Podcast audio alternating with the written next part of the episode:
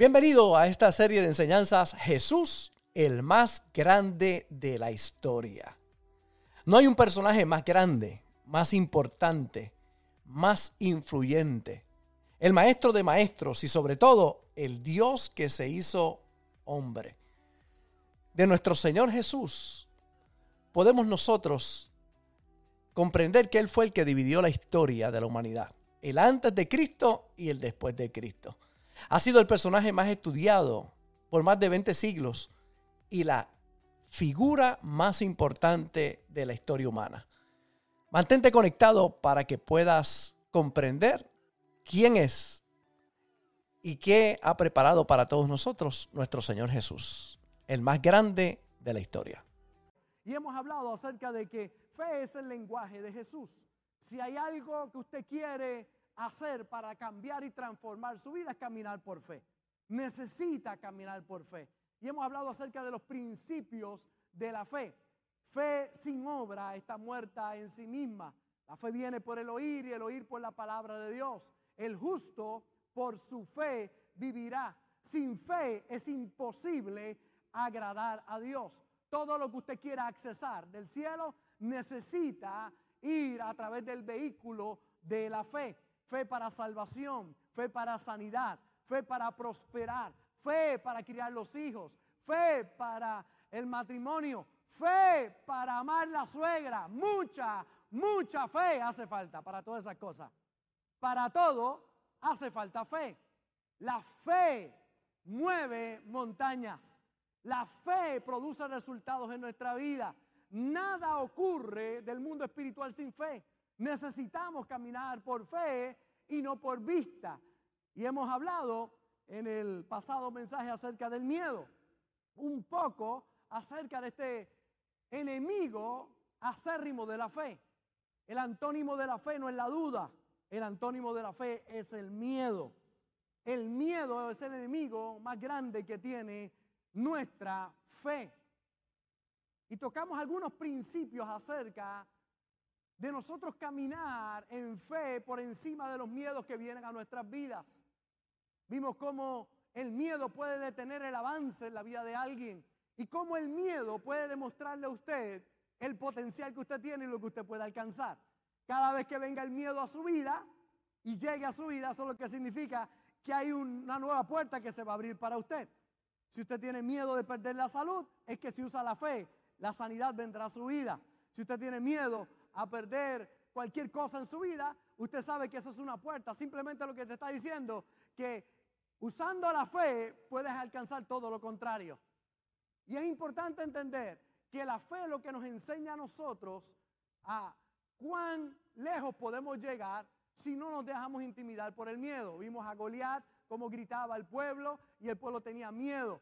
Y muchos se rieron muchísimo, ¿verdad? Porque dice la Biblia que las rodillas del pueblo de Israel chocaban unas con otras, tanto miedo que tenían, estaban allí temblando, allí temblaban. Cuando oían a aquel hombre hablar, aquel gigante hablando, así hay muchos por ahí temblando, oyen noticias y comienzan a temblar. Sin embargo, David dijo, a este incircunciso le vamos a cortar la cabeza. Porque hay gente que se deja llevar por el miedo y no conquista y hay otros que van en fe y van por encima de las dificultades que puedan tener en la vida. Aquí hay una historia que quiero compartir con ustedes. Aparece en Marcos capítulo 10, verso 17. Y dice, al salir él, hablando acerca de Jesús, para seguir su camino, vino uno corriendo. Miren la escena. Jesús está saliendo y viene este hombre corriendo. E hincando la rodilla delante de él, le preguntó, Maestro bueno, ¿qué haré para heredar la vida eterna? ¿Qué tengo que hacer para heredar la vida eterna? Jesús le dijo, ¿por qué me llamas bueno? Fíjese que no le llama Señor, le llama Maestro. Lo reconoce como un maestro, pero no lo reconoce como Dios. Eres, un maestro de principio extraordinario, pero no lo está reconociendo como Dios, como el Señor de su vida. Entonces Jesús le dice, oye, ¿por qué me llamas bueno? No hay ninguno bueno si solo, sino solo uno Dios. Está llamando bueno, pero no me reconoce como Dios. Ahora entonces Jesús comienza a hablar, dice, los mandamientos sabes, le dice el Señor, los mandamientos sabes. Entonces Jesús comienza a enumerar los mandamientos. Algunos de ellos, no adulteres, no mates, no hurtes, no digas falso testimonio, no defraudes, honra a tu padre y a tu madre. Él entonces, respondiendo, le dijo, maestro, todo esto lo he guardado desde mi juventud. Eso le dice, oye, pero tú conoces los mandamientos. Le menciona alguno de ellos, de los mandamientos. Y entonces el hombre dice, desde joven. Por eso los jóvenes que están aquí hoy, cuán importante es nosotros guardar los mandamientos desde joven. Y él le dice, desde joven guardo estos mandamientos. Mire el próximo verso, como dice. Entonces Jesús mirándole, ¿qué dice? Le amó. Busque las escrituras que Jesús en algún momento aparezca la descripción. Sabemos que nos ama a todos, pero que a alguien ha llamado, que, haya, que diga que lo amó. Dice que mirándolo, lo amó. No estamos hablando aquí de cualquiera, este es Dios encarnado. Mira el muchacho y dice que lo amó. Y continúa. Y le dijo, una cosa te falta. Así que lo que le está diciendo no es por falta de amor, es porque lo ama. Lo que le está diciendo no es para herirlo, lo que le va a decir ahora no es para frustrarlo, no es para desanimarlo, le está diciendo algo en amor, porque lo ama, le está diciendo esto. Le dice, una cosa te falta. Quisiera yo que el Señor me dijera que me falta una cosa nada más. ¿A cuánto le falta más de una cosa? Levante la mano. Ay, bendito sea el Señor. Entonces, a nosotros nos falta más. Le dijo una cosa. ¿A cuántos le gustaría que el Señor le dijera, una cosa te falta? Hay algunos que la cosa que le falta es amar a la suegra. Todo lo demás lo cumple. Deberían hacer ese que le falta. Pero una, yo cuando veo esto me asombra. Una cosa te falta. ¡Wow!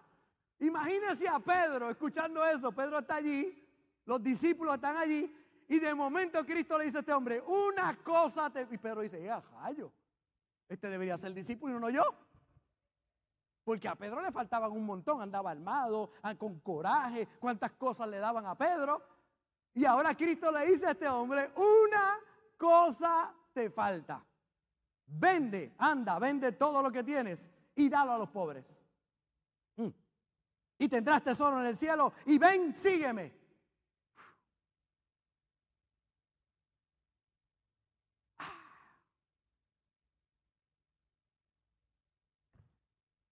tomando tu cruz. Pero él, afligido por esta palabra, se fue triste porque tenía muchas posesiones. Hay otra versión que dice porque las posesiones lo tenían a él. Una cosa es tener posesiones, posesiones y otra cosa es que las posesiones te tengan a ti. Una cosa es que el dinero sea tu esclavo y otra cosa es que el dinero sea tu amo. Y aquí encontramos a un hombre que se tira a los pies de Jesús, le llama maestro bueno, ¿qué tengo que hacer para la vida eterna? Jesús le dice, conoce los mandamientos, le menciona alguno de ellos, y entonces le dice, ah, pero una cosa te falta. Dice que lo amó. Primero dice, mirándole le amó. Y una cosita te falta. Anda, vende todo lo que tú tienes. Dalo a los pobres y ven y sígueme. Tendrás tesoro en el cielo. Observe que él está preguntando por la vida eterna, porque tenía miedo a la muerte. Este hombre tenía miedo de perderlo todo. Y lo sabemos porque más adelante lo demuestra cuando dice que se entristece y se va. Era rico, ocupado, negociante, pero lleno de miedos. Uno de sus grandes miedos era perderlo todo. Uno de sus grandes miedos era la muerte.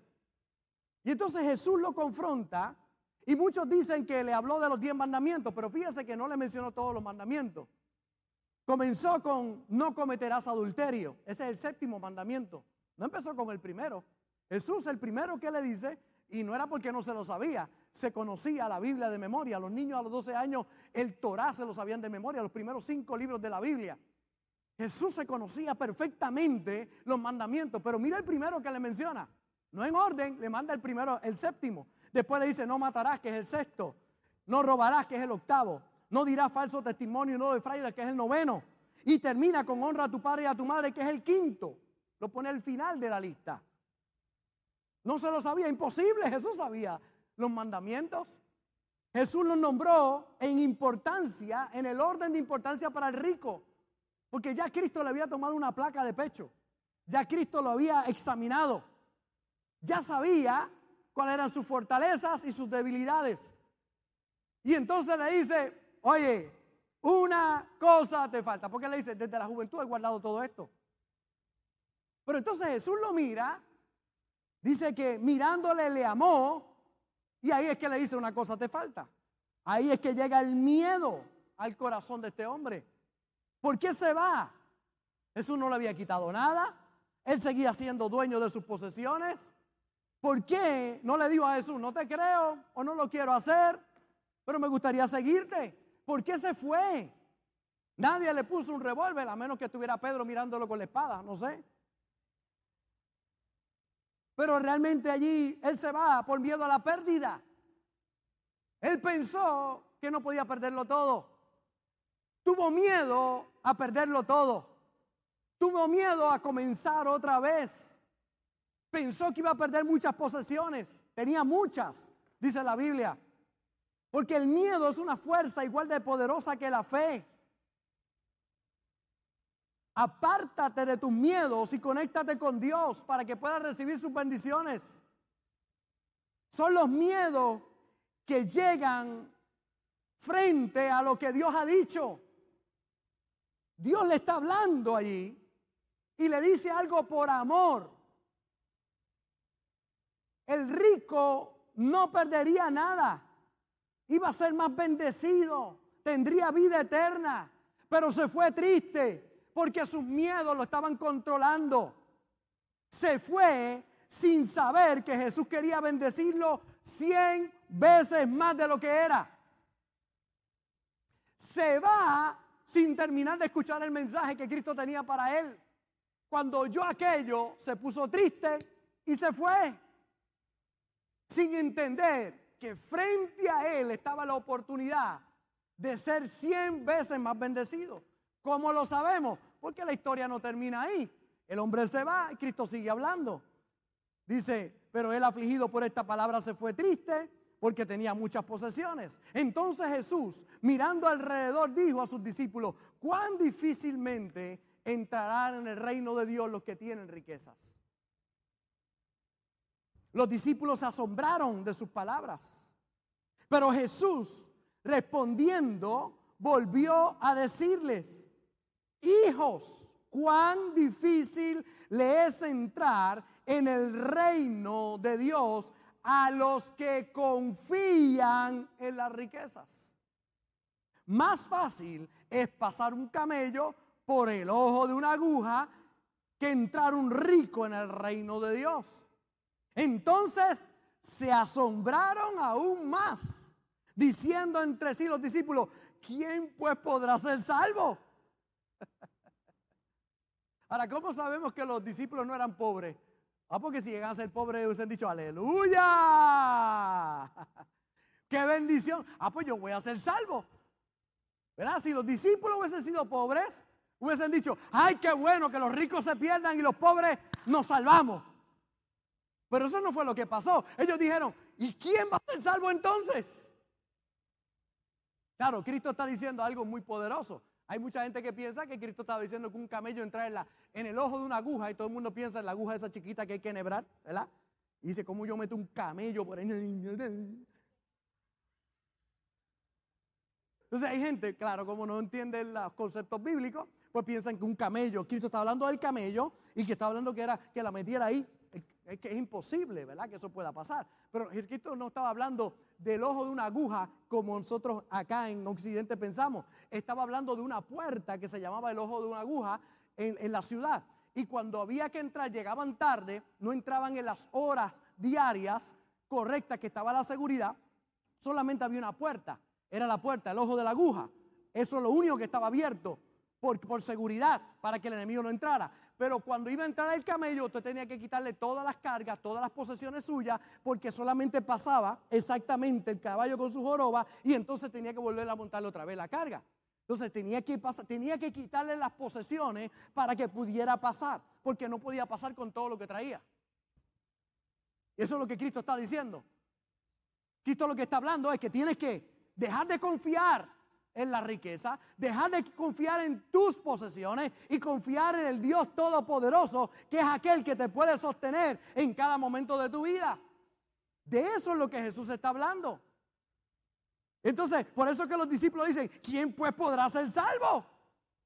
Señor, ¿y quién se salva entonces? Sabemos que Pedro tenía varias barcas, porque cuando Cristo lo recluta, Él le presta la barca a Cristo para que Él predique. Pedro está remendando sus ah, ah, redes, no había pescado nada en toda la noche, le había ido mal en su negocio, la cosa no estaba funcionando como era, y Cristo le dice, ¿me prestas tu barca para predicar? Y le dice, pues úsala, ¿qué más? Si yo tuve toda la noche y no pesqué nada, usa la barca. Cristo se para en la barca y predica a la multitud.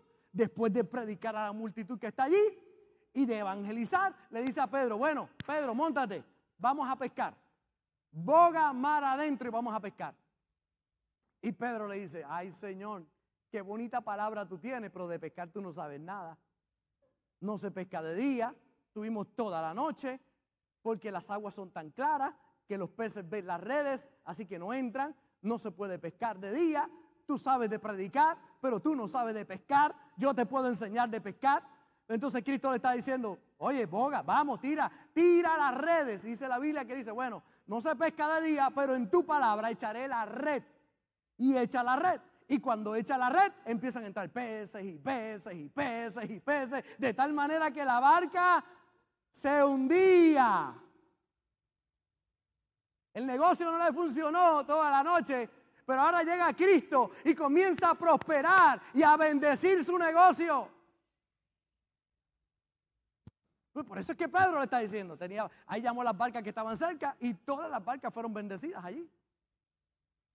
¿A cuánto le gustaría el negocio con Jesús, verdad? Ay, pastores, que en mi negocio no entra nadie. Mete a Jesús en el negocio porque tú veas que va a empezar a llegar gente ahí. Dios va a comenzar a prosperar tu negocio, a abrir puertas. Cosas lindas van a ocurrir en tu vida. Puertas se van a cerrar, pero hay otras que se van a abrir. Ahora, aquí encontramos entonces a los discípulos, pero mire cómo sigue diciendo. Respondiendo Jesús y dijo, de cierto digo que no hay ninguno, diga conmigo, ninguno, Dígalo más fuerte, ninguno. Ninguno que haya dejado qué? Casa, o hermanos, o hermanas, o padre, o madre, o mujer, o hijos, o tierras, por causa de mí y del Evangelio, que no reciba. ¿Qué dice? Ah, ese no es. Ah. Ahí está. Ay, por eso no pueden decirlo, ¿verdad? Mujer o hijo tierra. Mire, mire, hasta la mujer usted la puede sembrar. Es una bendición linda. Dice, o tierra, por causa de mí del Evangelio que no reciba qué? ¿Cuántas veces? Cien veces más. Ahora, en este tiempo. Porque hay gente que dice, más allá del sol, más allá del sol. No, no, Cristo dijo, ahora, en este tiempo, ¿qué va a recibir? Casas, ¿qué más? Hermano, ¿qué más? Hermana, madre, hijo y tierra con persecuciones. Y en el siglo venidero, va a venir persecución, pero va a recibir cien veces más. Entonces, Cristo le quería quitar a aquel muchacho que lo amó. No, quería darle qué? Cien veces más. Pero él no quiso desprenderse de lo que él entendía que era mucho. Y Cristo está diciendo, ay bendito, tú no sabes lo que yo quiero hacer contigo. Yo te quiero hacer cien veces más bendecido. Y porque le ama, le dijo, oye, despréndete, sé generoso. El problema de mucha gente al no dar su servicio, su amor, su dinero, su esfuerzo, es porque no han entendido el poder de las dádivas. Hay gente que dice aquí ah, que nadie me abraza, pastor, pero ¿a quién tú abrazas? Es que nadie se ríe conmigo, porque con esa cara que tú tienes de bulto, ¿quién se va a reír contigo? Si asustas cada vez que te ven, nadie se ríe conmigo. Yo tampoco, cuando te veo me da ganas de llorar. Pero ¿y por qué todo el mundo se ríe conmigo? Porque yo doy una sonrisa. Cuando usted se ríe, otros se van a reír con usted. Cuando usted abraza, otros le van a abrazar. Pastor, ¿y por qué? ¿Qué pasa en mi matrimonio? Bueno, porque cuando dejas de dar en tu matrimonio comienzan los problemas. Pero yo no dejo de dar amor, cariño, respeto, caricia, chulería, besito. Hasta predicando le tiro besos. Pastor, ¿y por qué la mía no me da besos? Porque mi hijo, tú estás más seco que un iceberg. Los icebergs están secos. Para ver si estaban despiertos. ¿Qué? ¿Un qué? Un cactus. Ok, Está difícil. Hay gente, tristemente encontramos personas así. No sirven, no son generosos, no dan. Pues claro, Cristo le habla a este muchacho y lo ama, y lo ama y le dice, tú no sabes, quiero hacerte cien veces más bendecido. Pero su miedo, mire, detrás de todo miedo, está perdiendo una bendición grande que hay. Hay una bendición grande detrás de eso. Cada vez que te llega el miedo, mm, el miedo es una gran señal de que algo bueno viene de camino para tu vida. Por fe hacemos cosas, por miedo dejamos de hacer cosas. El miedo te aleja de las más grandes bendiciones. Detrás de cada decisión en mi vida siempre ha habido miedo. Cuando yo miro mi vida, detrás de cada gran decisión que yo he tomado, ha habido miedo. ¿O usted no cree que me dio miedo cuando vi a la pastora y se me cayó la quija? Y yo dije, ¿cómo le digo? ¿Cómo? Yo le conté a ustedes los miedos que me daban. Uy, pero detrás de ese miedo hay 32 años de matrimonio, tres nietos, tres hijas. Había una bendición grande. Y si no me hubiese atrevido, se hubiese casado con un bambalán, con un bobo. ¿Ah? Habían dos o tres pelagatos detrás de ella.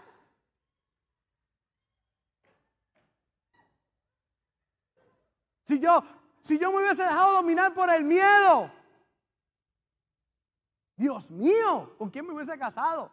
No, no me quiero imaginar. Qué bueno que rompí la barrera del miedo para venir a pastorear aquí a Vega Baja, 23 años, demasiado joven, una iglesia en un momento con una situación muy difícil. Ay, cuántos miedos no vinieron.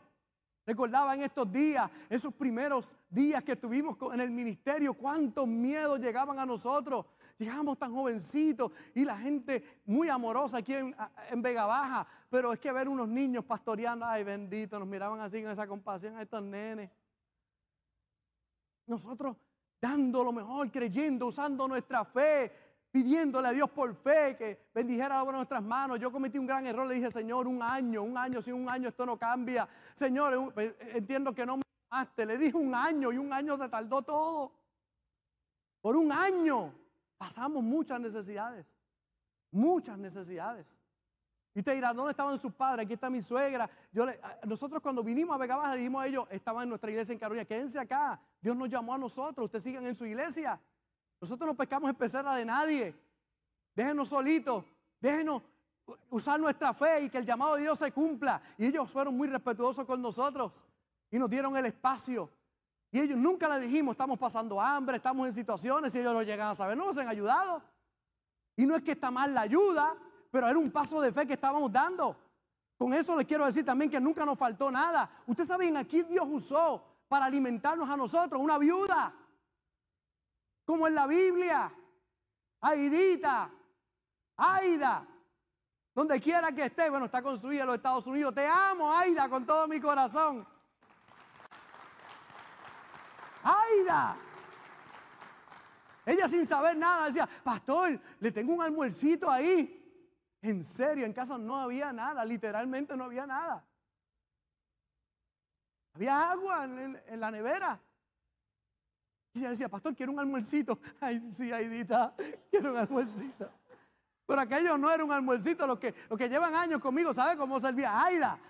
Aquello era un almuerzote. Nos daba aquella comida, a veces nuestra única comida en el día. Todos los días ahí decía, ¿quieren comer, pastor? Ay, sí, ay, ay, ay, fíjate, sí, estoy libre, estoy libre. Una viuda nos alimentó por un año, una viuda. Lo único que tengo contra ella era que me hacía el, el pollo guisado, me lo hacía con cerveza.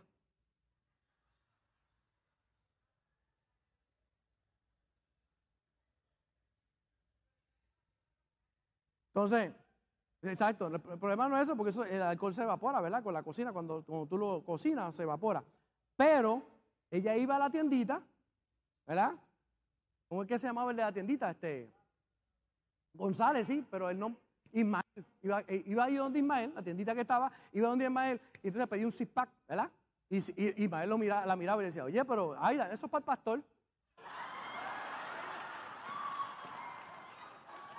Eso es para el pastor. Sin explicar.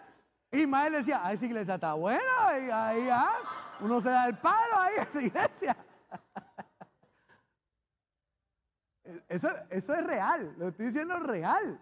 Así era.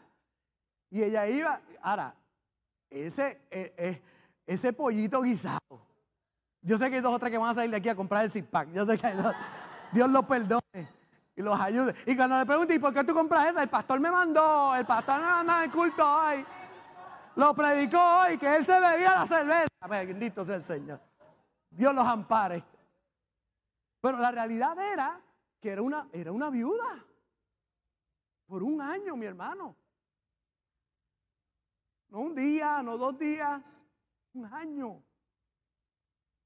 Dándonos comida, impresionante. Pasaron los años, más tarde nuestros padres, mi padre y, los padres de, la pastora, dijeron, no, yo queremos estar con ustedes, Dios nos ha llamado, entonces vinieron, usted sabe cómo es la suegra aquí, y mi mamá, mi papá en el ministerio fueron una gran bendición, pero esos primeros años fueron de fe, de creer.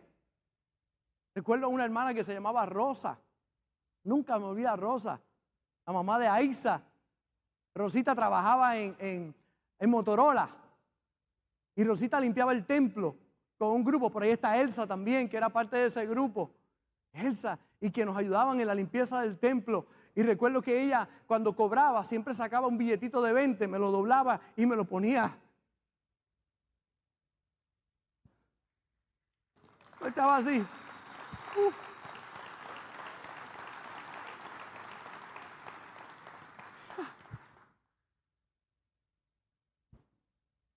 A veces era la gasolina para poder llegar a casa. Y, pastor, y tenía miedo. Yo estaba temblando, mi hermano. Pero estaba usando mi fe y le estaba creyendo a Dios.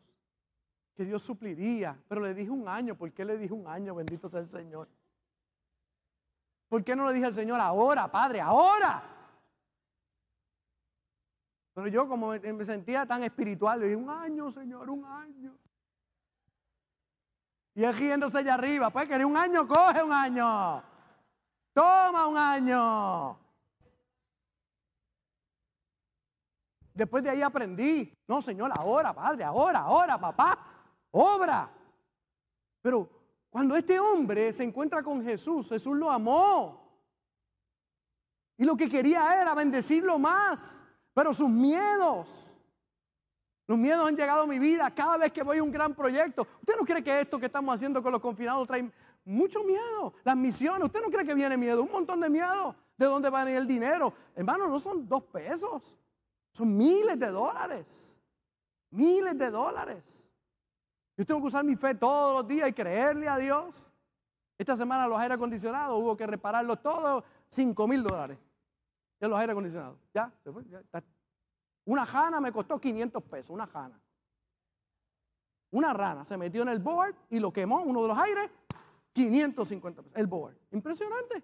Pastor, ¿y cómo usted lo hace? Le creo a Dios. Uso mi fe. Él suplirá todo lo que hace falta conforme a sus riquezas en gloria en Cristo Jesús. Él no falla, Dios no falla. Pero tienes que creerle. Tienes que usar tu fe. Tienes que quitar los miedos. Tienes que permitirle a Él obrar en tu vida. Casarme fue un acto de fe. Venir aquí a Vega Baja a pastorear, diezmar, no solo personalmente, sino del ministerio. Este ministerio es diezmador, diezmamos de todo lo que entra aquí. Diezmar personalmente, mi familia. Yo no doy el 10, el 25% de todo lo que recibo. He dado por años, le creo a Dios, creo que Él abre puertas, porque nadie le gana a Dios dando, pero los miedos nos roban a nosotros, nos quitan la oportunidad de cosas mayores. Hacer proyectos de misiones, ayuda social. Frente a cada paso de fe experimentamos miedo. Y este joven rico no pudo disfrutar de 100 veces más bendición por sus miedos. El miedo te conecta con la muerte y las tinieblas y la pobreza. La fe te conecta con la vida, con la luz y con la prosperidad. Entonces, tienes que tener ojos abiertos, porque el miedo va a venir a dominarte. Cada vez que vayas a honrar a Dios, va a venir el miedo. Cada vez que vayas a hacer algo bueno, miedo va a venir a tu vida. Y te vas a llevar o por el miedo o por la fe. En Génesis capítulo 3, verso 8. Y oyeron la voz de Jehová, Dios, que se paseaba en el huerto al aire del día, y el hombre y su mujer se escondieron de la presencia de Jehová. Dios entre los árboles del huerto. Y entonces dice, más Jehová llamó al hombre y le dijo, ¿dónde estás tú? Y él respondió, oí tu voz en el huerto y tuve miedo, porque estaba desnudo y me escondí. Y el Señor dice, ¿quién te, quién te enseñó que estabas desnudo? ¿Quién te enseñó? ¿Quién te enseñó esos miedos? ¿Quién te enseñó? ¿Dónde aprendiste eso? El Señor tiene algo nuevo para ti. Libérate de todo miedo. Romanos 10, 17, la fe viene por el oír y el oír por la palabra de Dios. También el miedo viene por el oír. ¿Qué estás oyendo? ¿Qué estás escuchando? ¿Qué oyes? ¿A quién oyes? Porque de la misma manera que fe, ustedes están recibiendo la palabra y fe está surgiendo dentro de ustedes. está, está creciendo algo en ustedes para creer. Pero de la misma manera que usted oye la palabra y tiene fe, cuando va al mundo allá y oye las malas noticias, viene miedo. Aquí te decimos, Dios te guarde. Allá dice, están asaltando, ten cuidado. Vas para adelante, vas a prosperar. La economía está mala, va a haber hambre, no va a haber comida, todo se va a acabar.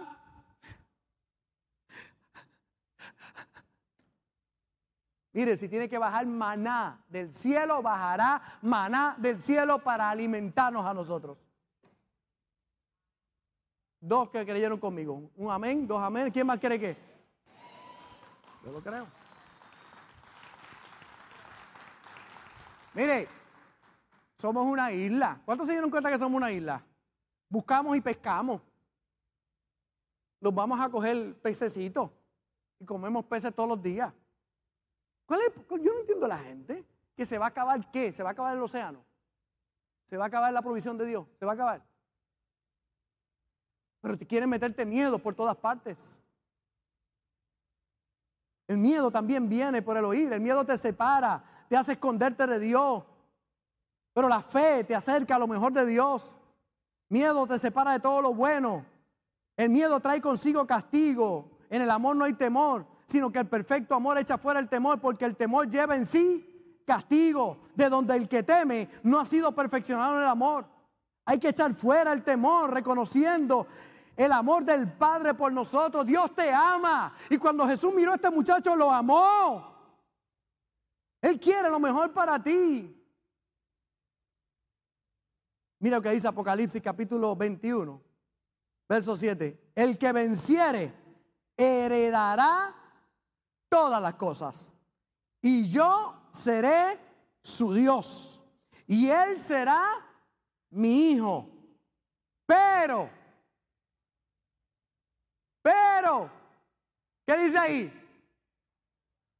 Dígalo fuerte. ¿Quiénes? Los cobardes. Vamos a darle rewind. Al que, el que venciere heredará todas las cosas. Y yo seré su Dios. Y él será mi hijo. Pero los cobardes, e incrédulos, ¿quiénes más? Los abominables, ¿quiénes más? Homicidas, ¿quiénes más? Fornicario, ¿quiénes más? Hechicero, ¿quiénes más? Idólatra y algunos. Y todos los paqueteros. y todos los mentirosos tendrán su parte en el lago que arde con fuego y azufre, que es la muerte segunda. Pero yo quiero que usted vea algo. ¿Quiénes son los primeros en la lista?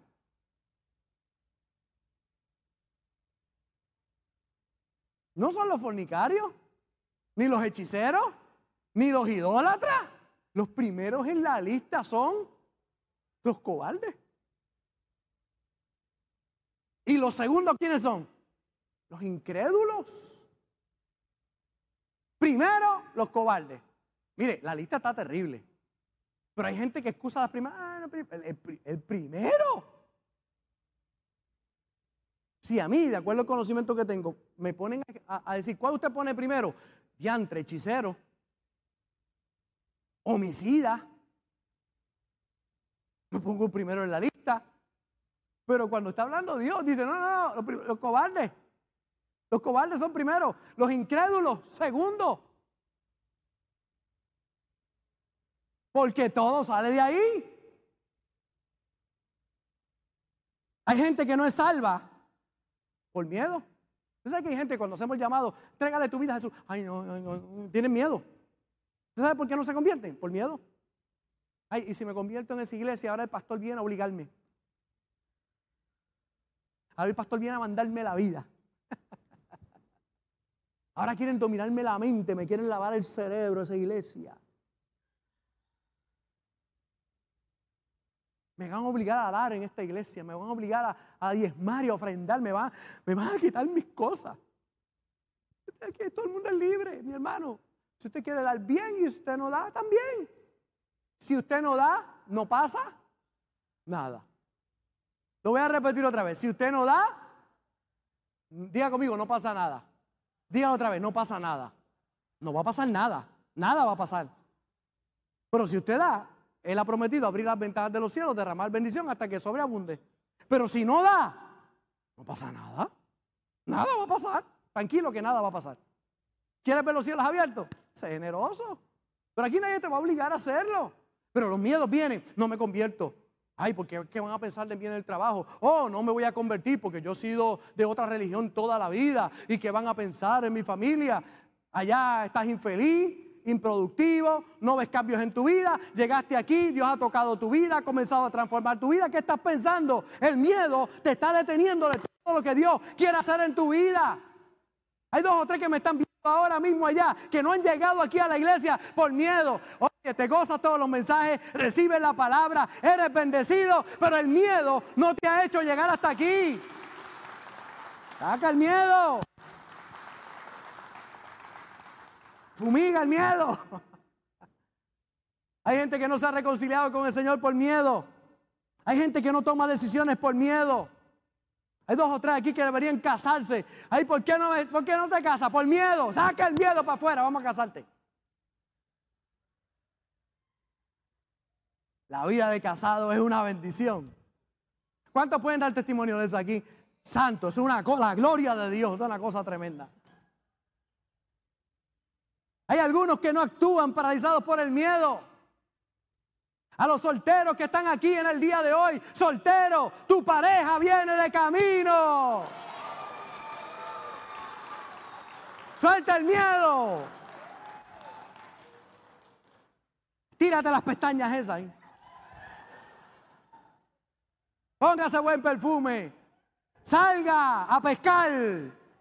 No a pecar, a pescar, dije, a pescar, pescar. dos o tres por ahí. Ay, yo no sé por qué. No se me asoma nada, muchacho, con, con esa cosa que tiene encima. Usted ve mi suegra, mi suegra está pescando. Usted la ve, mi suegra está pescando. Mi suegra está, y usted la ve, mire, uy, firulística por ahí. Usted nunca la ve, dormía, ella está, aparece uno rico y millonario por ahí, ya usted sabe que la voy a planchar. Digo, así es la cosa. Ella ha aprendido fe. Hay gente que no diezma y ofrenda por miedo.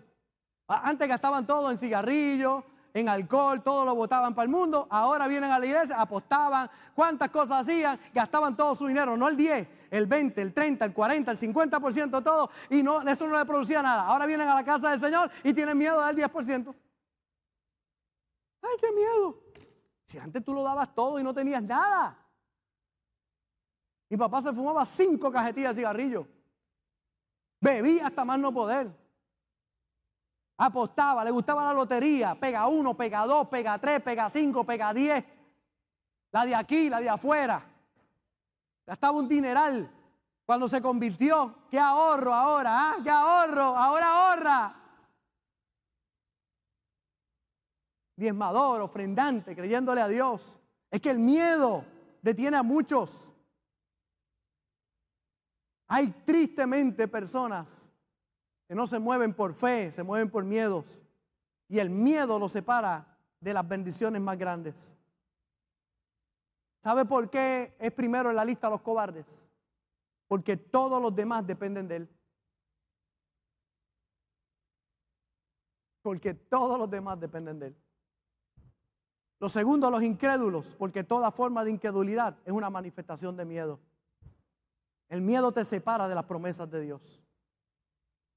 Me preparo para cerrar. Diga, ah, si todo lo de Dios se recibe por fe, entonces todo lo de Dios que no recibes, no lo recibes por causa del miedo.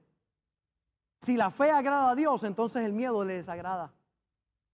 Si todo lo que no proviene de fe es pecado, entonces el miedo es pecado porque por eso los cobardes están primero en la lista de ir para el lago de fuego, que arde, caliente. Miedo a lo que Dios ha dicho, a sus promesas. Hay gente que ante la palabra de Dios prefieren creerle al mundo a creerle a Dios. Aquel joven rico llegó y le dijo, ¿qué tengo que hacer para heredar la vida eterna? Eso le dijo, los mandamientos conoces. Todos los he cumplido desde mi juventud. Una cosa te falta. Las riquezas te dominan, te controlan, son tu amo. Haz algo, da, sé generoso. El hombre se puso triste y se fue. El Señor dijo, wow, qué difícil que un rico entre al reino de los cielos. Los que confían en la riqueza. Más fácil es que un camello entre en el ojo de una aguja que un rico al reino de los cielos. Pero no hay ni uno solo que no haya dado, que no reciba cien veces más que yo no abra las ventanas de los cielos para ellos.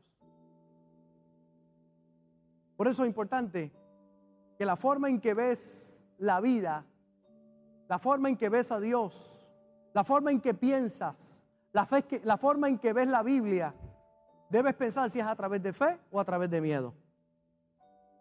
Yo he oído personas predicar con la misma Biblia que yo predico, meterle miedo a la gente. Tú que le meten el miedo. Y la gente sale de los cultos aterrorizado. La gente sale del culto aquí contento. Vamos para adelante. Dios está con nosotros. Y hay otros que salen de culto diciendo, el diablo me está persiguiendo. Dios me va a castigar. La misma Biblia.